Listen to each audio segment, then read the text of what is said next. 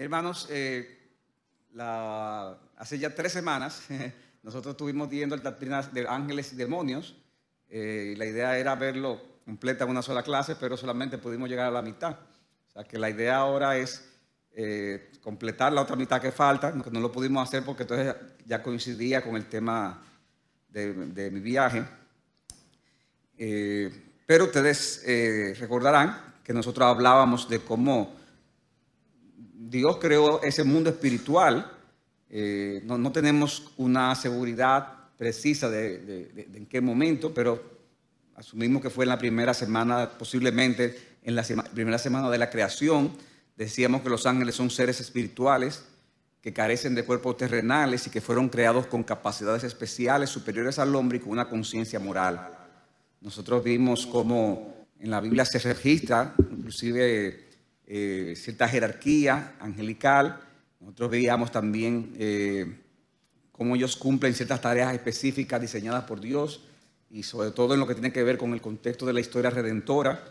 Eh, decíamos que ellos luchan contra los poderes demoníacos, se regocijan con la conversión del pecador. ¿Qué más? Decíamos que ellos sirven a los creyentes de alguna forma que no conocemos, son testigos de las cosas que pasan en el reino de Dios. Ellos vendrán junto con Cristo en su segunda venida.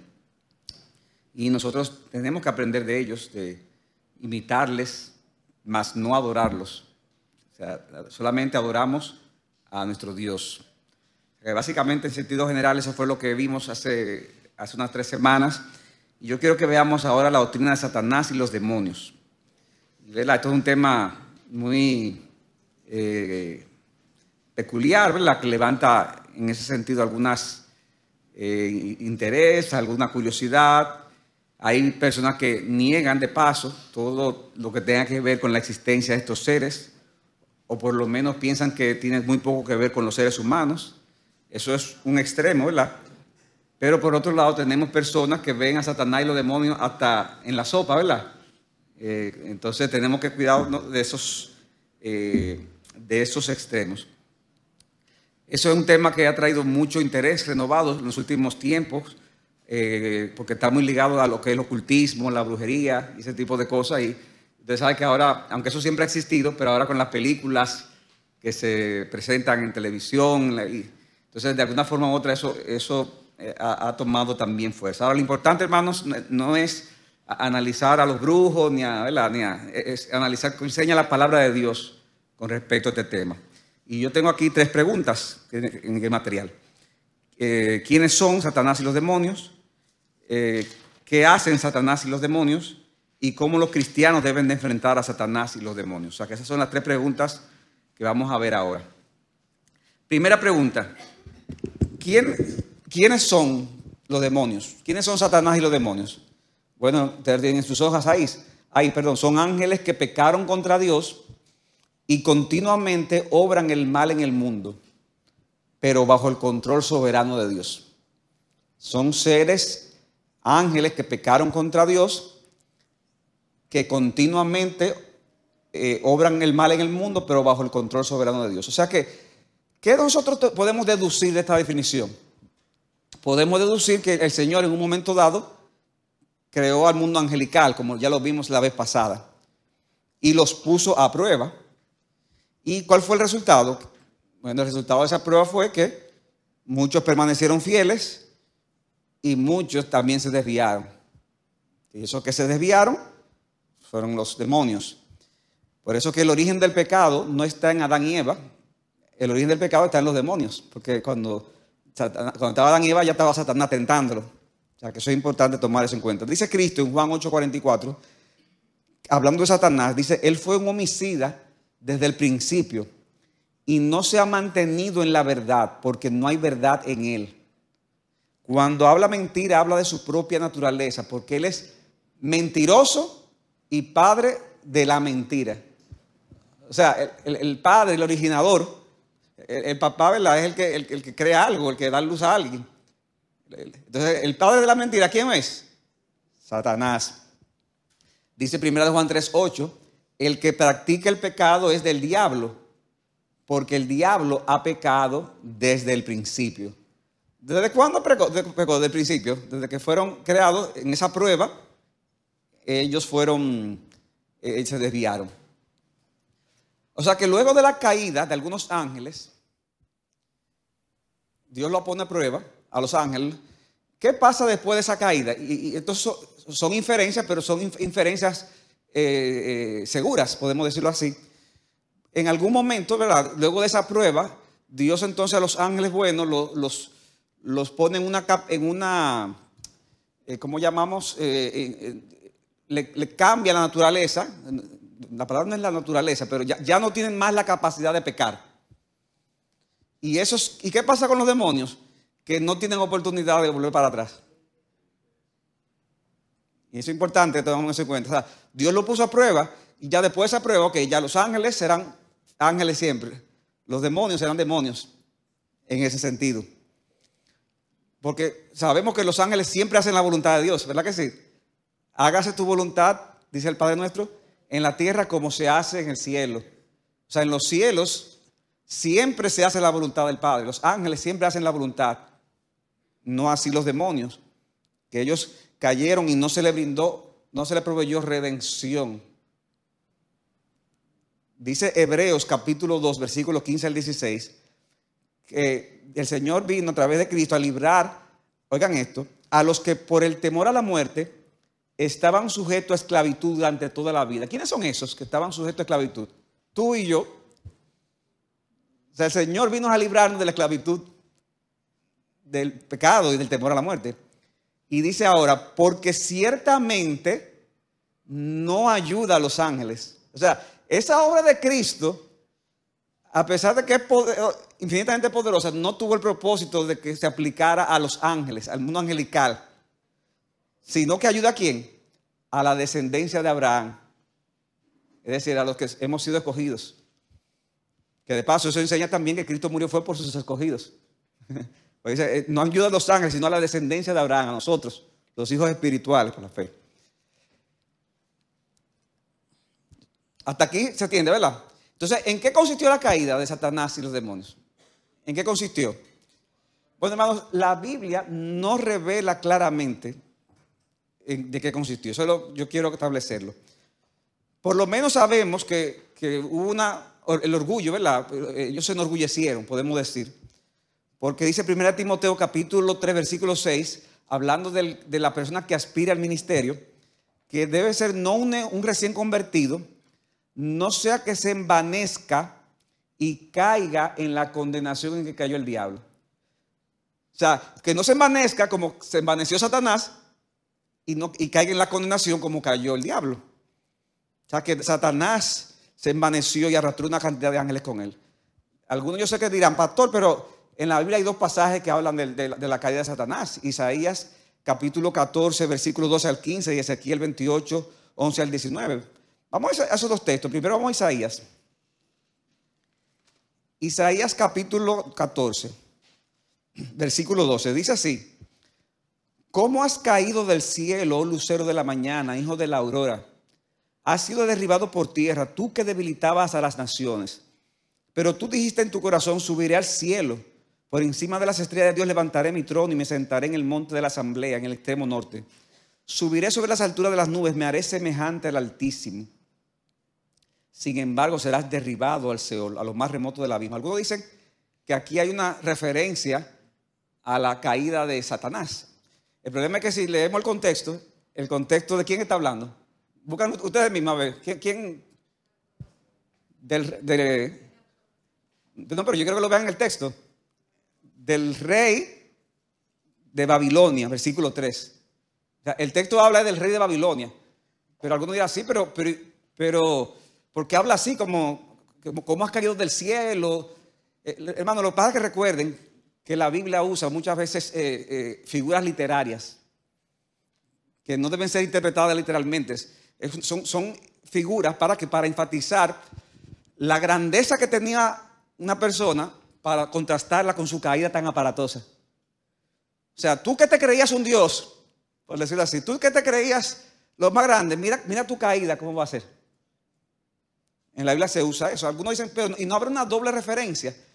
Bueno, hermano, yo no puedo decir que no, la pueda ver, pero yo no tengo la forma de, confirmar que la hay. Porque para eso yo tendría que buscar otro pasaje que me diga que sí, que ese texto habla de eso y no lo hay.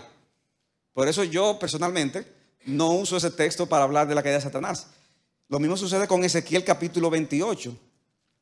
En Ezequiel capítulo 28, y, yo conozco predicadores que son muy enfáticos con, e, con estos textos. Mira aquí la, como la caída de Satanás. En Ezequiel 28 se dice, versículo 11, vino a mí de nuevo la palabra del Señor, hijo de hombre, lee una elegía sobre el rey de Tiro y dile así, dice el Señor, tú eras el sello de la perfección, lleno de sabiduría y perfecto en hermosura. En el Edén estaba estabas en el huerto de Dios, toda piedra preciosa era tu vestidura. Este, estaba, versículo 3 al final, dice, el día que fuiste creado fueron preparados. Tú, querubín protector de alas desplegadas, yo te puse allí, estabas en el santo monte, andabas en medio de las piedras de fuego. Entonces ahí sigue diciendo, eh, versículo 17, se enalteció tu corazón a causa de tu hermosura, corrompiste tu sabiduría a causa de tu esplendor. Te arrojé en tierra, te puse delante de reyes para que vieran en ti un ejemplo. Yo no dice, pastor, pero ahí, no está hablando de Satanás, hermano, de nuevo. Uno tiene que aprender, cuando va a la escritura, a entender el tema de las figuras literarias, el género literario. Aquí se está haciendo lo mismo que, en el texto de Isaías. Aquí está hablando de quién? Del rey de Tiro, versículo 11. Y de hecho le dice en una, a causa de la abundancia de tu comercio, versículo 16, te llenaste de violencia. O sea, ¿Por qué? Porque Tiro era una ciudad de, ¿qué? de mucho comercio.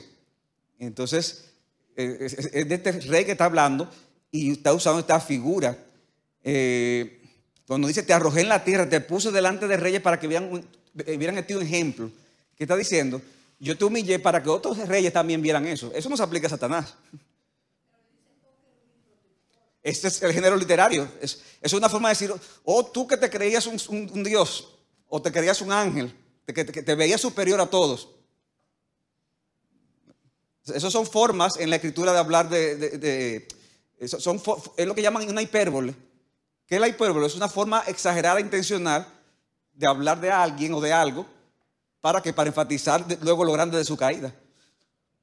Porque de nuevo, Satanás no comercia, ¿o sí? Satanás no hace comercio. Y, dice que el versículo eh, eh, Dice, a causa de la abundancia de tu comercio, te llenaste de violencia. Eh, del monte de Dios te he eliminado, querubín protector, pero a causa de que de tu comercio. ¿Y Satanás era un comerciante? No, no, eso son de figuras literarias. Es como que usted diga, eh, hermana Carmen, que Satanás es un dragón. ¿Satanás es un dragón? Y dice que una serpiente, pero es literalmente un dragón, que, o una serpiente. Son figuras literarias ¿eh?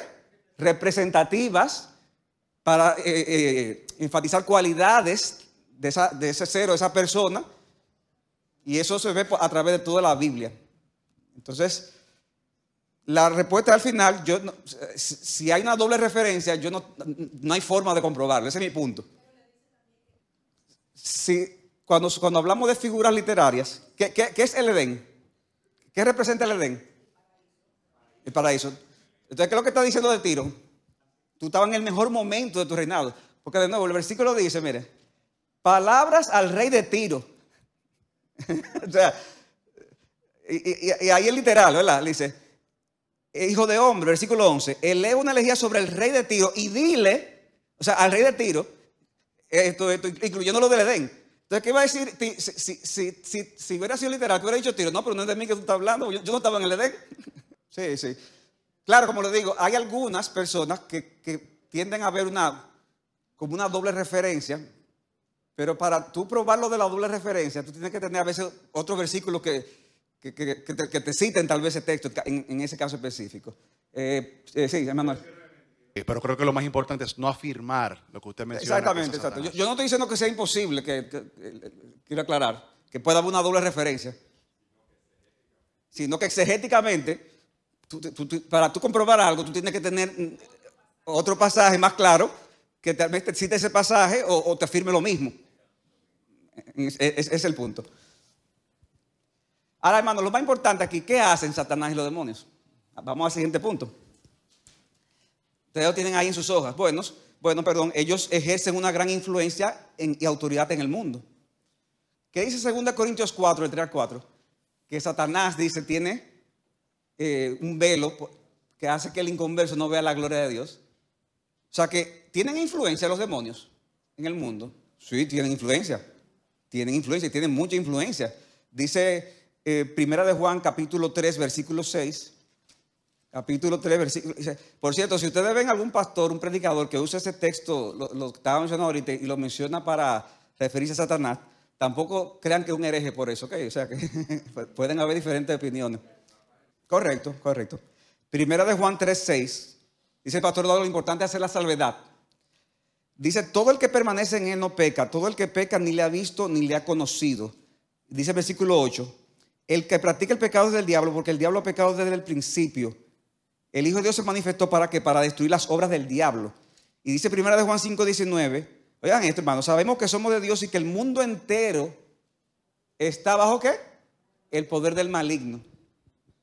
A, veces hermanos, como creyentes, podemos tener una idea como muy romántica de, del avance del reino y, cómo es que es posible que hay tanto cristiano en tal sitio y, las sociedades no son transformadas como fue transformada en la época de la reforma. Mire, a veces yo digo eso, hermanos, y yo, creo que se idealiza mucho lo que fueron los eventos históricos de la reforma y eso, porque lo, presentan como de una forma a veces. Dios en su soberanía muchas veces hace que a través de la influencia cristiana y otras cosas de la gracia común, cosas cambien.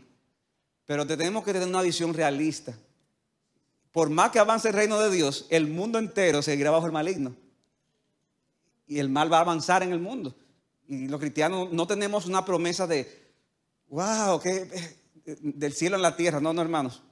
Eso no se, sí, se promete persecución de la Biblia.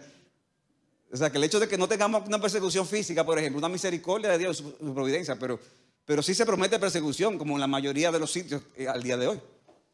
Y eso es a través de la influencia del maligno. O sea, que ellos ejercen una influencia de autoridad en el mundo con los que no creen. Eh, aún con los que no creen en ellos. Porque hay personas que dicen, no, a mí Satanás no me hace nada, pues yo no. Alguien podría pensar, yo, no, yo ni creo en eso. Entonces, ¿qué tiene que ver eso? Oh, pero excelente. Eh, eh, ¿Lo tiene bandeja de plata Satanás que no cree en él? Porque si no cree en Satanás, ¿qué quiere decir eso? ¿Qué, conclusión lleva? No cree en Dios, no cree en el cosa espiritual. ¿Y qué es lo que quiere Satanás? Que eso mismo, que la gente no crea. o sea, que no cree. Bueno, hay problemas entonces también, en ese sentido. Doña Patricia. Hay un, versículo en Apocalipsis 12 que dice que él engaña a todo el mundo. Y cuando dice a todo el mundo, debe ser general, o sea, al, mundo entero, pero también a todo el mundo. O sea, que no hay nadie que esté libre de que Satanás día del acecho queriendo engañarlo. Así es. Otra cosa que hacen es que ellos luchan contra las huestes angelicales. Ya, vimos algo de eso la vez pasada. Hermano, e, esto es un texto complejo, pero yo lo voy a citar y simplemente voy a decir eh, algo breve. Dice Daniel capítulo 10, versículo 13 eso era en contexto de Daniel orándole al Señor. Y dice que Dios mandó un ángel a donde Daniel. Pero dice el versículo 13, el versículo 12, que desde que se propuso en su corazón Daniel, dice el ángel a Daniel, eh, orar por estas cosas, me fue dada la orden de que viniera. Pero dice el versículo 13, pero el príncipe del reino de Persia se me opuso por 21 días. Pero Miguel, uno de los primeros príncipes, vino a mi ayuda ya que yo sido dejado allí con los reyes de Persia.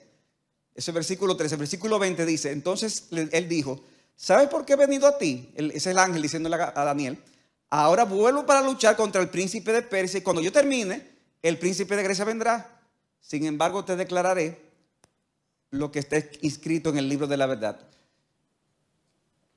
Pero no hay nadie que se mantenga firme a mi lado contra estas fuerzas, sino Miguel, el príncipe de ustedes. A ver, explíqueme ese pasaje ustedes. Porque el que me lo explique, yo, le, dejo el púlpito ya y, renuncio del... Que hay una guerra ahí. ¿eh? hay una guerra espiritual.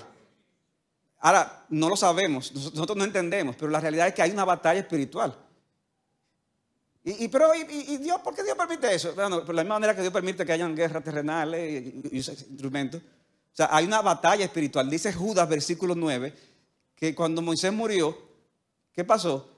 que Satanás contendió con Miguel por el cuerpo de Moisés. O sea que hay una, hay una batalla espiritual que no la entendemos, pero que tiene, oigan esto, esto es lo importante, que tiene influencia en el mundo esa batalla. Tiene influencia en el mundo. O sea, aquí, aquí se trata de un príncipe, posiblemente de un espíritu demoníaco, que ejerció una, una fuerte presión, una fuerte influencia sobre el rey de Persia y sobre el rey de Grecia. O sea que, que hay ese sistema de maldad controlado por los demonios influyen en, en, las, en las autoridades, influyen en los que tienen poder. Como dice un autor, el actual sistema mundial en su impiedad está impulsado a menudo por un elemento sobrenatural maligno.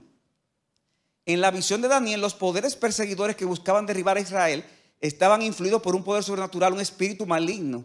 Es el espíritu que dirige los deseos y políticas del reino de Persia y quien particularmente inflama este reino contra Israel.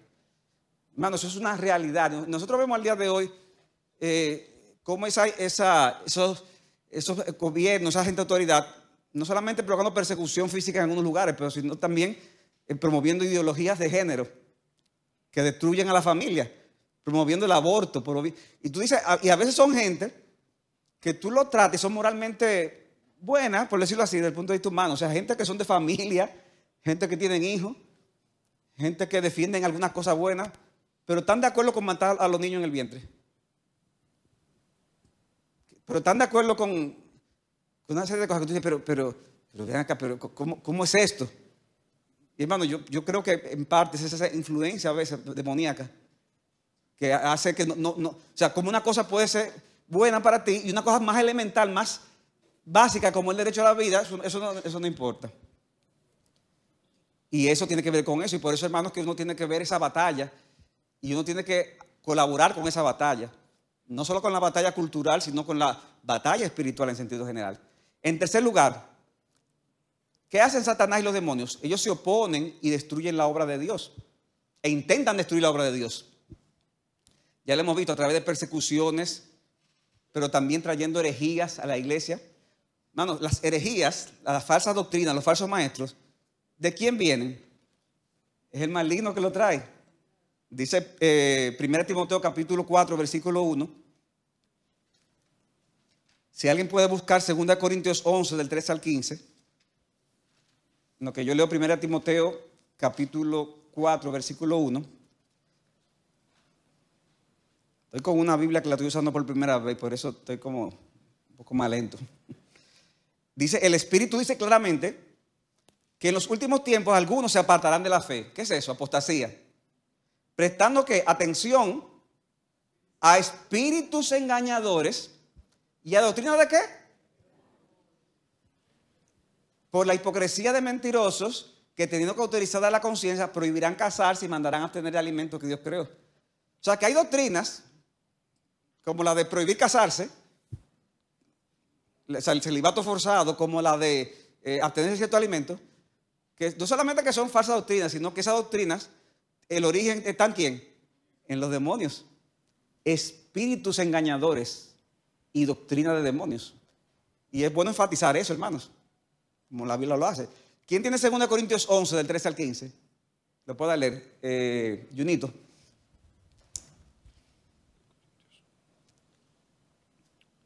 Porque los tales son falsos porque los tales son falsos apóstoles, obreros fraudulentos, que se disfrazan como apóstoles de Cristo.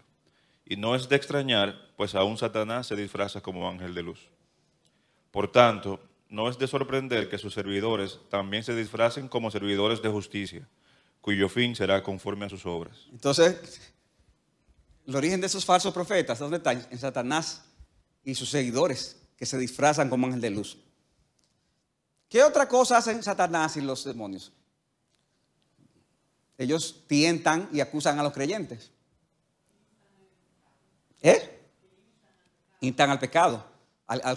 pero aquí estoy hablando de los creyentes, a los creyentes. Lo hicieron con Eva, lo hicieron con quién en la Biblia. ¿Qué, personaje en la Biblia no vio Satanás haciéndolo para que pecara contra Dios? David. ¿Pero qué otro personaje? Job. Cristo, el mismo Cristo. Pedro, cuando inclusive Cristo le tuvo que decir, apártate, quítate delante de mí, Satanás. O sea que la influencia de Satanás y los demonios sobre un creyente puede ser una influencia muy fuerte, hermanos. Muy fuerte. Nosotros podemos estar hablando y diciendo algo de parte de Satanás sin darnos cuenta. Y eso, eso, eso es obvio, ¿verdad? Pastor, por eso que yo me quedo callado y no digo nada. No, no, tampoco. Si te quedas callado, también puede ser un instrumento de Satanás para no decir lo que tiene que decir. Es, es hablar conforme a qué? A la palabra de Dios. En el caso de David y Pedro, pues dice, con el caso de David, dice que Satanás tentó a David y lo llevó a hacer un censo en Israel. ¡Wow! Y duró un, un censo duró nueve meses. O sea que David estaba nueve meses bajo esa influencia en ese momento. O sea que Satanás y los demonios pueden poner pensamientos pecaminosos en nosotros. Pueden poner ideas pecaminosas. Y quiero aclarar, hermano, uno habla mucho de Satanás, pero eso no quiere decir que Satanás sea omnipresente. No habla de Satanás, ¿verdad? Porque es, el que gobierna, el gobierna ese mundo, eh, de manera limitada, ese mundo espiritual de maldad. Pero, hermanos, no siempre, no necesariamente Satanás. O sea, son muchas veces los demonios que, están actuando en representación, ¿verdad? Y, por orden de Satanás. Sí, hermana Algisa. ¿Hay alguna forma, hay alguna forma de nosotros identificar cuando estemos frente a una tentación o estemos cometiendo un pecado, saber de cuál es el origen? Si soy mi propia maldad, si es el mundo que me está influenciando o es Satanás o un demonio. Eh, que si hay alguna forma, mire, eh, a veces hay situaciones que uno pudiese de una manera subjetiva identificar. O sea, no, yo, creo que aquí, hay una influencia demoníaca. Hay cosas que uno ve más, es su propia carne. Ahora, yo le voy a decir una noticia. Al final, el problema es el mismo y la solución es la misma. o sea, el origen no, no importa, porque al final, vamos a verlo ahora, la, solución va a ser siempre la misma ah, en ese aspecto. Otro, otro asunto es que también ellos están, ya lo hemos visto, detrás del mucho pecado y de la maldad que hay en este mundo. Es verdad que no todo pecado lo causan directamente ellos, pero ellos están con su influencia detrás de todas estas cosas. Otro punto más. Satanás y los demonios pueden provocar, vean esto, enfermedades y desgracias. Pueden provocar enfermedades y desgracias. El caso de Job. Job estaba enfermo desde la coronilla de la cabeza hasta la planta de los pies. ¿Quién lo provocó? El agente directo. Satanás. O sea que los demonios pueden provocar enfermedades. Sí. Pero eso lo vemos, hermano, en el Evangelio de Marcos. Eso lo vemos a través de la Biblia. Hoy lo vamos a ver. Ah, bueno, sí, sí. Bueno, ya tiene la mitad del sermón ahí, ya no tiene que. Pero en la escritura nosotros vemos cómo incluye ceguera, o sea, demonios que producen ceguera, sordera, locura, epilepsia. Ahora, conectándolo con la pregunta de la hermana Dalgisa, ¿cómo tratar con enfermedades que fueron provocadas por algún demonio? ¿Cómo, tratamos si fue, un demonio que la provocó? ¿Eh? Orando y yendo al médico. o sea, al final, de, nuevo, lo primero es que nosotros no sabemos eh, claramente el origen de las cosas. Nosotros tenemos que ser bíblico, pero no sabemos el origen, eh, a menos que haya una, posesión demoníaca, pero eso es ya otro tema. Pero toda enfermedad, independientemente de su origen, debe ser tratada de la misma manera. Y es como, haciendo lo que hizo Pablo. Hermano, cuando Pablo estaba con el aguijón, ¿el aguijón de quién? ¿Quién, eh, quién, le mandó ese aguijón? Dice, pero dice que era un mensajero de quién. Entonces, ¿fue quién? ¿Fue Dios o Satanás? Ah, fue Satanás, pero bajo, bajo, el permiso de Dios. Pero fue Satanás, la gente activa. Porque él dice, fue un mensajero de Satanás. ¿Y qué hizo Pablo? Buscó una, a, que viniera a alguien a hacerle un exorcismo. No, él clamó al Señor. ¿Para qué? Quítame, quítame esto. O sea, que él clamó al Señor. Si uno debe clamar al Señor y usar medios también que Dios ha dispuesto. ¿Ustedes recuerdan cuando decía que había un espíritu que estaba molestando, eh, que atormentaba a, Saúl? ¿Qué, ¿Qué, hizo cuando buscaron a David? ¿Qué hace David? Que le tocaba y eso lo calmaba. Porque ustedes saben que la música tiene un efecto terapéutico. La música, música, ¿verdad? Yo no sé mucho de música, o sea que yo no me meter en ese tema. Eh, Adrián.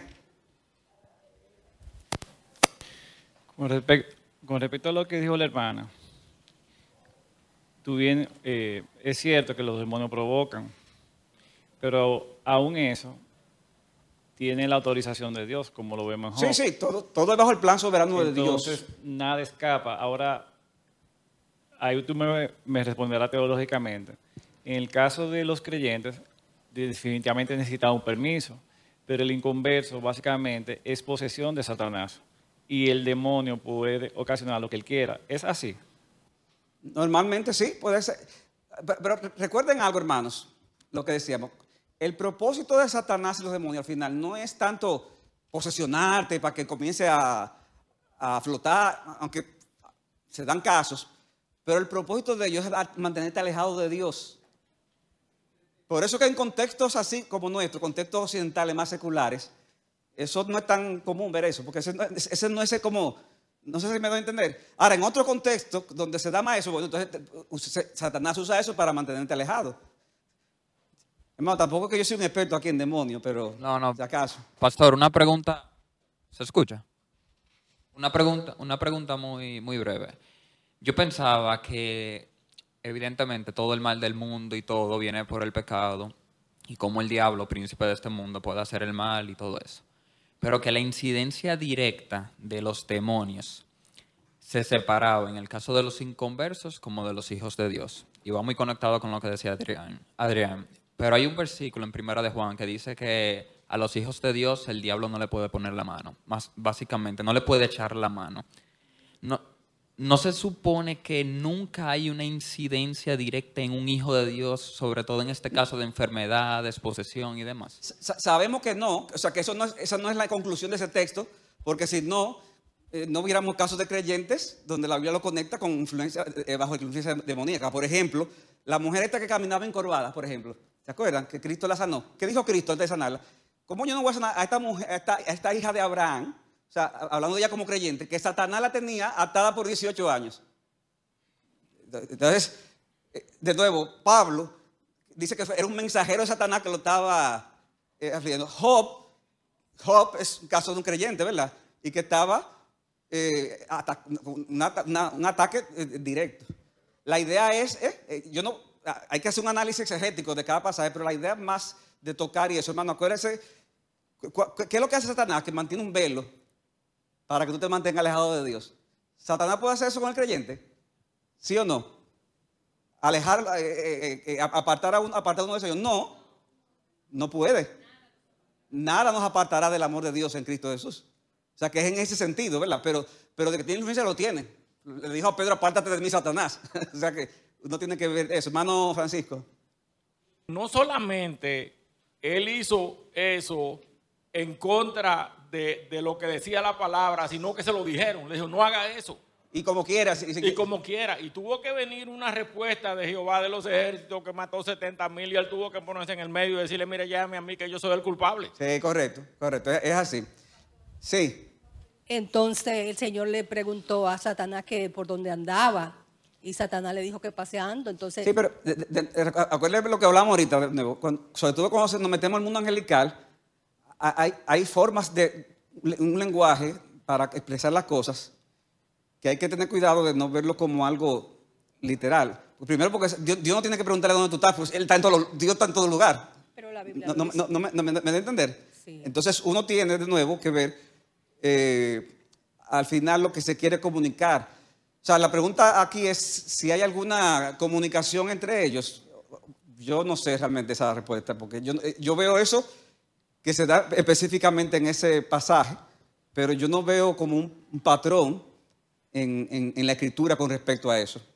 Lo que sí sabemos del pasaje, lo importante del pasaje no es si, si habló, o sea, lo importante del pasaje es que lo que quiere enseñar es que definitivamente Satanás, Job fue tentado por Satanás bajo el permiso de Dios. Esa es la enseñanza.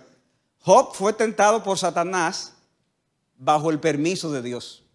Pero cuando hay detalles, hermano, que a veces eh, uno no, lo, no, le entiende de todo. En la Biblia se usa lo, el lenguaje antropomórfico.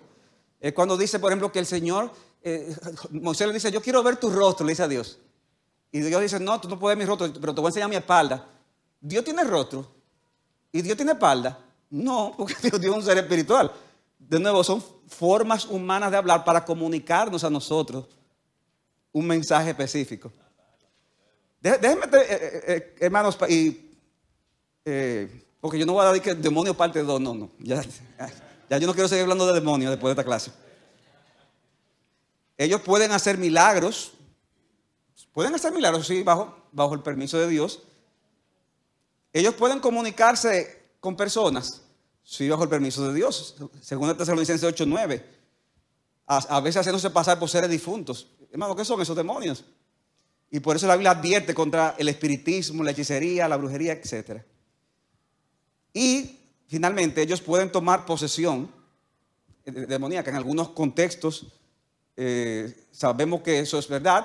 a veces puede exagerar mucho este tema, pero sabemos que pueden inclusive tomar posesión hasta de, animales. Porque, ¿verdad? Dios, la serpiente que tentó a Eva, los demonios que fueron enviados a los cerdos, etcétera, etcétera. Normalmente ese tipo de cosas se ve mucho en, ciertos sectores, ¿verdad? En nuestro país, pero eh, eh, tú te vas, por ejemplo, los, misioneros se llaman cuando tú estás en África también, cuando tú estás en sitios eh, oscuros, son cosas que se ven todos los días. Y, en ese sentido, yo tengo un libro de un misionero que tuvo la experiencia y decía que esas cosas eran el pan nuestro de cada día en ciertos lugares. Sí, en Haití. No, y antes de llegar a Haití también, antes de cruzar la frontera. Había una vez un hermano, un, par de hermanos fueron a, visitar a una, bruja en, la mata de Falfán, a una bruja, o sea, dos hermanos de IBCJ, y, ellos nos cuentan que cuando eh, tocaron la puerta, alguien dice, la señora dijo, siento algo, ¿quién es que está ahí? Siento como, eh, vamos, vamos a entrar. Dice que cuando entraron, algo invisible lo tiró para atrás. ¿Y qué es eso? Eso es psicología. Pero como quiera, la, bruja creo que al final tuvo que irse porque se, convirtieron gente ahí y, el Señor hizo su obra. ¿Quién iba a decir Patricia? Sí, que hay una parte que es la, parte que yo veo un poco o sea, peligrosa para los, las personas. Cuando eso es lo que sucede, es verdad o es un milagro o es algo bueno.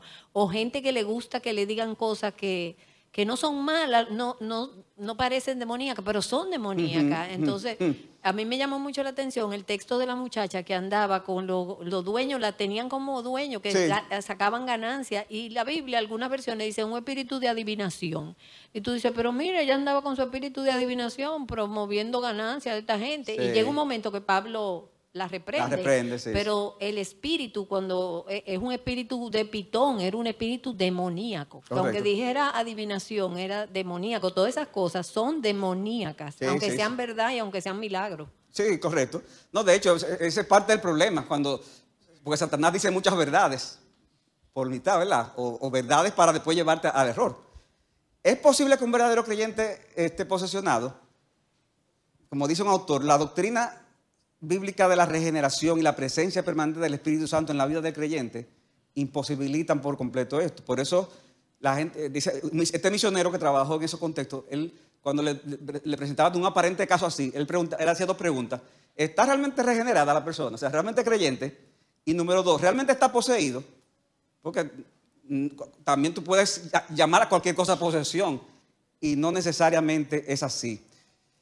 ¿Y cómo debemos enfrentarlo, hermano, los demonios? Ya con esto vamos aterrizando el avión. ¿Cómo deben ser tratados los demonios? Viendo la película del exorcista, y, no, hermano, deben ser tratados de la misma manera que, que tratamos otras cosas, a través de la oración y a través de la administración de la palabra. Se debe orar, se debe ministrar la palabra, se debe predicar la palabra. Sabemos, claro, hay, contexto, hay situaciones, casos extraordinarios, y, la, idea aquí no es comenzar a mencionar casos, pero en sentido general tenemos que traer a la persona, independientemente de lo que tenga, la oración, orar y traerle la palabra de Dios. O sea que con, eso que dice doña Patricia del engaño, yo creo que muchas de esas eh, exorcismos que se dan inclusive son exorcismos del mismo Satanás.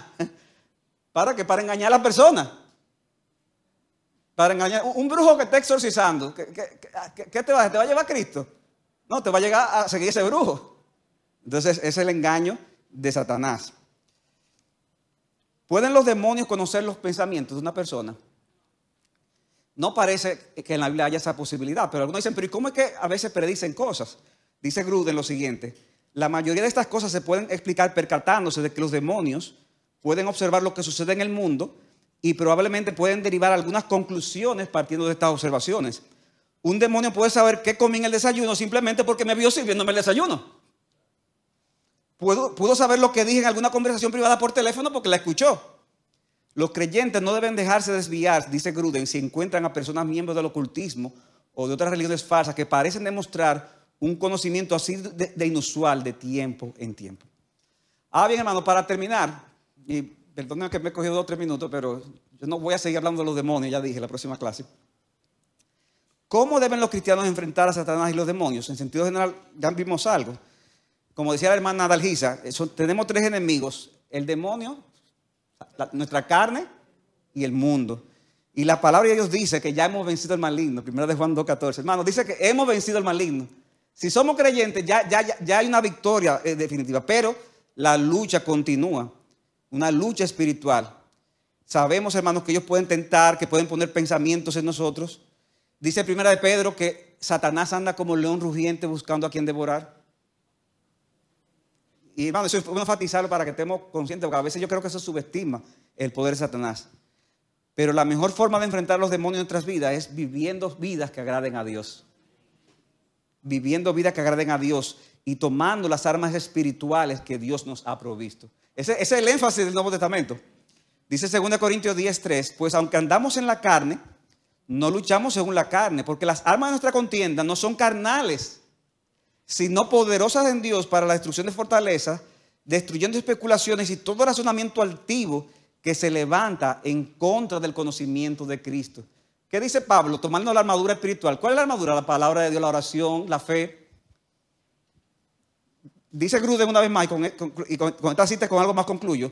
Si pensamos en el énfasis global de las epístolas del Nuevo Testamento, nos daremos cuenta de que se da muy poco espacio a la consideración de la actividad demoníaca en la vida de los creyentes y a los métodos para resistirla y oponerse a ella.